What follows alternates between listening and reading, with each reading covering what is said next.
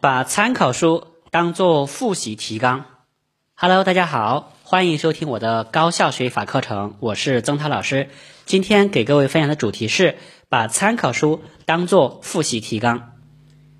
在复习备考时，有的同学手里有很好的参考书，却不知道怎么用。这里讲一个高效利用参考书的好办法，就是先删后做，先做后想。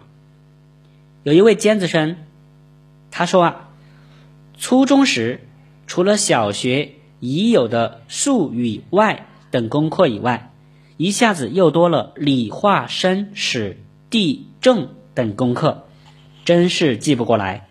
这时妈妈找了一篇讲记忆规律的文章给我看，对照这篇文章，我觉得自己复习的次数不够，所以肯定会遗忘。于是。我决定加大复习的密度。具体的做法就是，把参考书当成复习提纲，每天拿出一个钟头左右，依照参考书总结的体系全面复习理化等功课。把参考书当成复习提纲用，是一种很有创意的复习方法。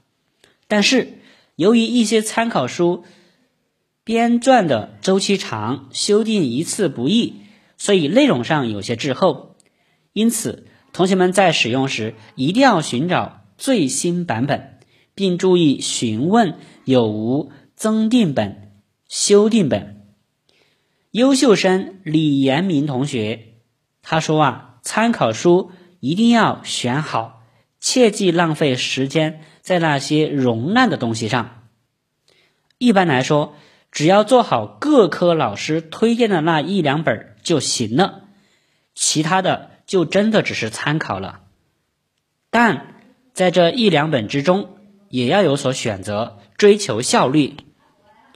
我做题呢，一般是先看太简单或无意义的就删掉，再从头最快速的做一遍，太难的先不做，过几天再把做错的和没做出来的题好好做一遍，还有做不出来的就放在手边，有空就拿出来想。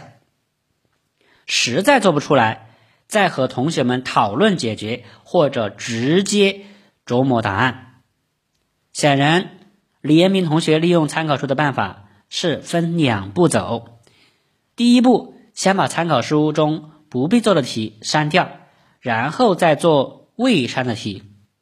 第二步，先尽力去做题，做完题后再仔细思考较难的题。通过这两步，李延明同学达到三个目的：第一，熟悉了原本不熟悉的解题方式和出题思路；第二，对容易出错的知识点也认识得更清楚；第三，节省了时间，提高了效率。记住，掌握了这个方法。你就能将参考书的作用真正发挥出来。在这里，曾老师再做一个点评和补充：精选参考书，参考书的使用要求精。